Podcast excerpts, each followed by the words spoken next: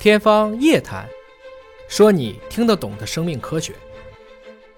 马院长嗯，您从事生育工作就这么多年了啊，有没有这种印象特别深刻的案例？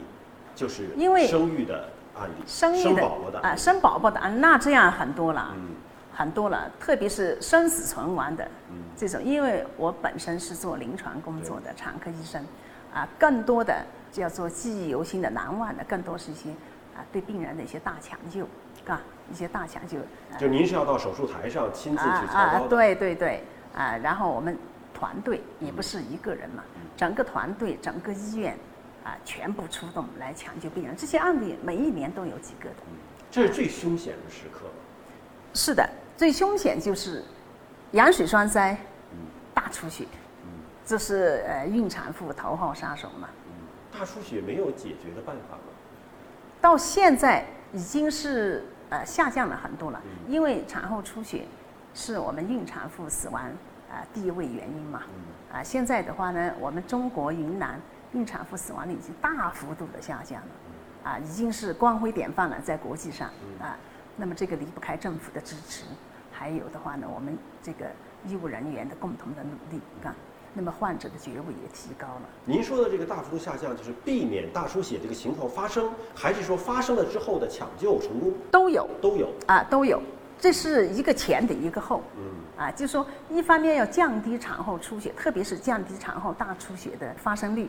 所以现在的话呢，我们国家呃，从去年起，国家产科质控中心就把产后二十四小时之内，不管是阴道分娩还是做剖宫产，产后出血达到一千毫升，就列为产后大出血。哦，就列为产后大出血的话呢，那么呃这个标准的话呢，用的是比较低的，就是说门槛很低，嗯。不是说一千五百毫升或者两千毫升我才视为是大出血，一千毫升就视为是大出血，目的就是关口前移，出到一千你就要引起高度的警惕，啊就要开始急救，就要开始抢救，要开始组织多学科的团队来抢救。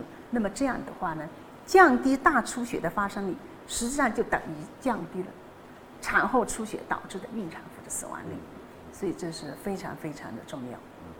所以这就是对于每一个妈妈，我们都觉得她是非常伟大的，向她致敬的地方。是的，冒着生命危险，是的，是即，便是顺产或者剖宫产，这都是冒都可能会出现突发事件有，这个可能性。都可能会出现险情。嗯你比如说像呃产后大出血，啊、有相当多是有高危的因素，但也有相当的部分没有任何高危的因素，它突然就大没有前兆的，没有是有这种情况也是多见的，是吗？多见的，多见的。所以这个就要求我们随时要保持高度的警惕性，嗯，来呃排查第一个时间早期的识别诊断，然后积极的抢救。那民间还有这样的说法啊，比如说老大如果是顺的，嗯啊，比较生的比较顺利，嗯再生老二、老三啊，那就相当顺利，咔嚓进去就生出来了。这个情况呃是真的吗？这个大多数情况下是这样的，是这样的，是吧？就是说也当然也没到咔嚓就生，但是他 老大是顺产，嗯老二二宝那顺产的概率就就是相当相当的高了。嗯那老二要来个顺产顺不了，或是因为其他什么东嗯情况去开导，我们都觉得于心不忍。啊，那如果再生二宝是顺产，嗯那再生三宝，那顺产的啊产程会缩短，顺产的机会是因为我们的。长辈的长辈的那个年代，一个人生七八个的这种，那不都是顺吗？那时候还没有剖宫是啊产条件好像似乎你老大老二生的很顺，后面真的是五六七八就 就就就隔隔年生一个，一年生一个的情况都有，对吧？是的，以前是这样的。啊，那如果是老大是剖宫产，那是不是意味着你在生二宝、三宝的时候，嗯都得再挨一刀了？那如果说老二都剖宫产了，老三还能够继续剖宫产吗？会不会那个越切越薄就不好哎切了？是的，你问的问题也是我们当前呃我们国家面临的一个嗯呃非常热点，也是非常大家关注的一个问题。也就是说，因为我们中国大家都知道，前二十年剖宫产是泛滥的，很多的，很多的嗯啊、有的地方七八十、八九十的剖头胎就宫产率。剖宫产了。对，头胎，因为那个时候二还没有完全放开嘛，那么头胎就咔嚓一刀了。那个时候很多人就想着，我这一辈子就生一个孩子反正，就挨这一刀了。我我就挨一刀了，我也值干。那么到后来的话呢，就放开二孩了。那么这些，比如说头十年，大量做剖宫产，留下了瘢痕子宫，咔嚓一刀了，叫做有斑了，就瘢痕子宫。那么这些瘢痕子宫的呃妇女的话，她就面临再生育的问题。那么她再生育，就它的难度、风险，就远远超过她第一胎是顺产的。她留了个疤痕。她留了个疤。那么第一个问题就是说，她可能在早孕期的时候，可能再次怀孕的时候的话呢，这个孕卵就会着床在原来的这个开刀的这个子宫的就是这个疤不仅仅是在肚子的外面，在子宫的内侧也是有的。这么长的一个疤的嘛。所以如果受精卵正好着床在疤痕，疤痕上面，后果就是形成了我们所说的瘢痕妊娠。嗯。那瘢痕妊娠是比较麻烦的问题，瘢痕妊娠。哎，有些的话呢，它会引起局部的破裂。如果说是它往膀胱这个方面再长，它可能会穿孔。哦。哎，会穿孔，那会大出血。风险更高。对，如果瘢痕妊娠没有诊断出来，他去做人工流产，不知道一刮，那可能会大出血。哦。哎，甚至连呃这个性性命都会受到威胁。那么如果说是有一些瘢痕子宫的话呢，再次瘢痕妊娠，瘢痕妊娠的话呢。它会形成未来的凶险性前置胎盘，未来的凶险性前置胎盘就是一个产科的非常危急重症的一个并发症。等于胎盘的这个位置靠近产道就就在瘢痕上面。嗯。它在那个瘢痕上面，瘢痕上面的话呢，它就着床在瘢痕上面，胎盘就附着在那个上面，就长着长着的话呢，就把这个基层就就穿透掉了。嗯。甚至连浆膜层都穿透掉，子宫破裂。它没有穿透，它就把那个基层侵蚀掉，有些侵蚀到膀胱，啊，所以的话呢，这个时候的话呢，再次分娩要再次开第二刀的话呢，我们叫凶险性前置胎盘。什么叫凶险？那就是有生命危险的，会引起致命性的大出血。所以这个是早期的问题。然后的话呢，如果躲过了这一关，那么它如果说是胎盘位置是也是正常的，那么好好的怀下去了，怀下去，当它瘢痕子宫。再次妊娠，面临着分娩的方式的选择，就像您刚才讲的，好多叫做一次开刀永远开刀了，嗯嗯，啊，一次剖宫产永远剖宫产？以前是这样的，啊，也就是说我顶多生两个嘛，对，我第一刀没有理由都开刀了，那我第二刀就有很充足的理由要开刀了，那叫做开两刀了，有些开三刀，有些开四刀的都有，我还有开四刀啊，有的有的。但是的话呢，现在的话呢，就是说我们也在积极在倡导，如果她原来第一次做过剖宫产，如果她现在的怀孕各方面的条件是允许的，啊，可以考虑阴道分娩的。也会鼓励她顺。还会呃还是会鼓励的。嗯。鼓我们鼓励的病人的话是他条件好。嗯。条件好，我们要选择最佳的候选人。嗯。他条件好，我们就鼓励。他条件不好呢，我们就说谈话就保守一点。所以我们一般来说是在开始的话呢，是在早孕期，我们就要挑挑拣拣嘛，就要看他身体状况各方面都。他既往哎以前的生育史就很重要。对他前次开刀的各方面的经历，各方面的一些有没有发热啊，有没有这些等等这些情况，我们就要详细的了解。如果第一次间隔的时间呢？对，然后第二次顺成功了。啊，那是不是意味着三胎也可以顺？是的，哦，我我们现在就有这样的病人。哦，就第二次是第二次顺成功了之后，三胎其实他三胎来的，其实是更顺利的。有的有的更顺利的。但如果第二次没顺成功，还是剖了的，那就是两次剖宫产对，是不是两次剖宫产？第三胎我们原则上第三胎还是剖宫产就不会鼓励他顺了。不敢了，不敢了，不敢了，因为这个子宫破裂的风险还是有的。就毕竟有两个疤痕。对，开了两刀了。一般来说，啊，虽然说也有成功的案例，嗯嗯嗯，我们有个三四十例的成功的案例。就是两次剖宫，对，第三次还能顺。对。哦。对，但是的话呢，成功的案例是有的，但是少。我们不能鼓励。那是什么条件？就是他自己的意愿非常强烈，是对，意愿非常的强烈。那他这个心理也。难以琢磨呀！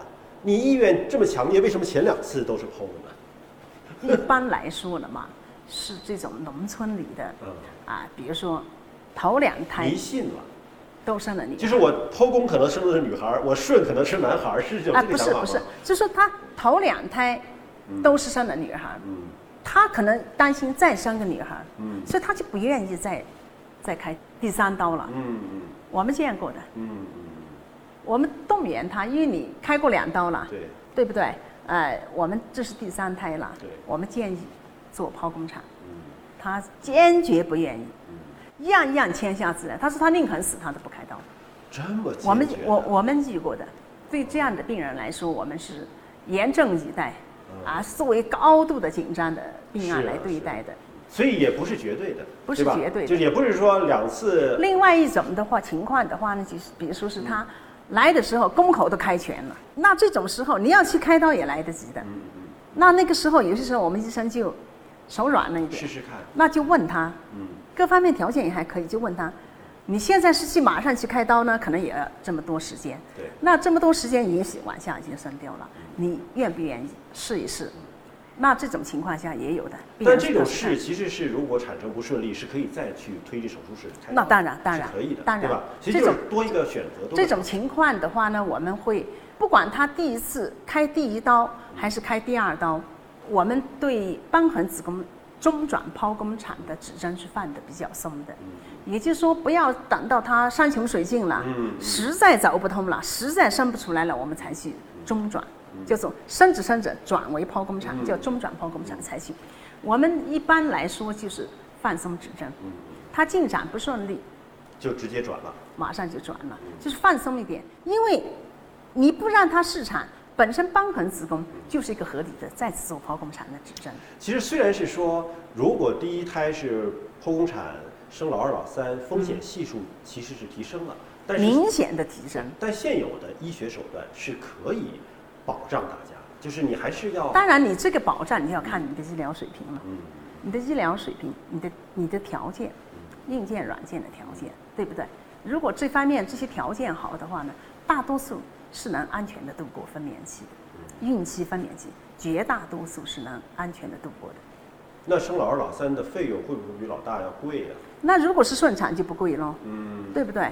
如果是再次剖宫产，可能会贵一点，因为你再次你毕竟是开第二刀。但如果遇到那种相对，比有并如说发症的胎盘前置啊，什么对瘢痕，哦，那啊那那些就那个会不会就是价格也会高起来了？肯定它也不叫价格，嗯。也就是它的医疗的成本会上升的。嗯。比如说他大出血，出血几千上万毫升，要进 ICU，嗯。对不对？要通过多少几十个人多学科的团队来来抢救他，当然医疗的成本是上升，就遇到风险的情况，一定是医疗成本。医疗成本大幅度的上升。所以我们最后还是劝劝这些打算要要二保三保的这个女性同胞们啊，怎么样能够注意我们正常的生活和产检，才能够顺利的生出一个健康的宝宝？呃，这个非常的重要嗯，这个是需要全社会广泛的宣传和教育，因为现在还有一个另外一个大的社会的一个问题，就是肥胖的问题。啊，所以的话呢，要生二宝也好，大宝也好，三宝也好，啊，因为我们还有一个情况，就是说，随着胎次的增加，随着分娩次数的增加，妈妈的体重是越来越高的。每生一个胖一圈儿是吧？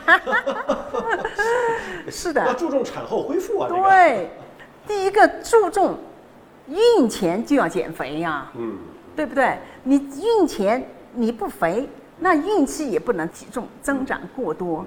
孕期什么什么公体重控制嘛。注重营养啊，喝鸡对体重汤啊什么，对对对对对对对，体重控制，然后的话呢，在家里像大熊猫一样的，嗯。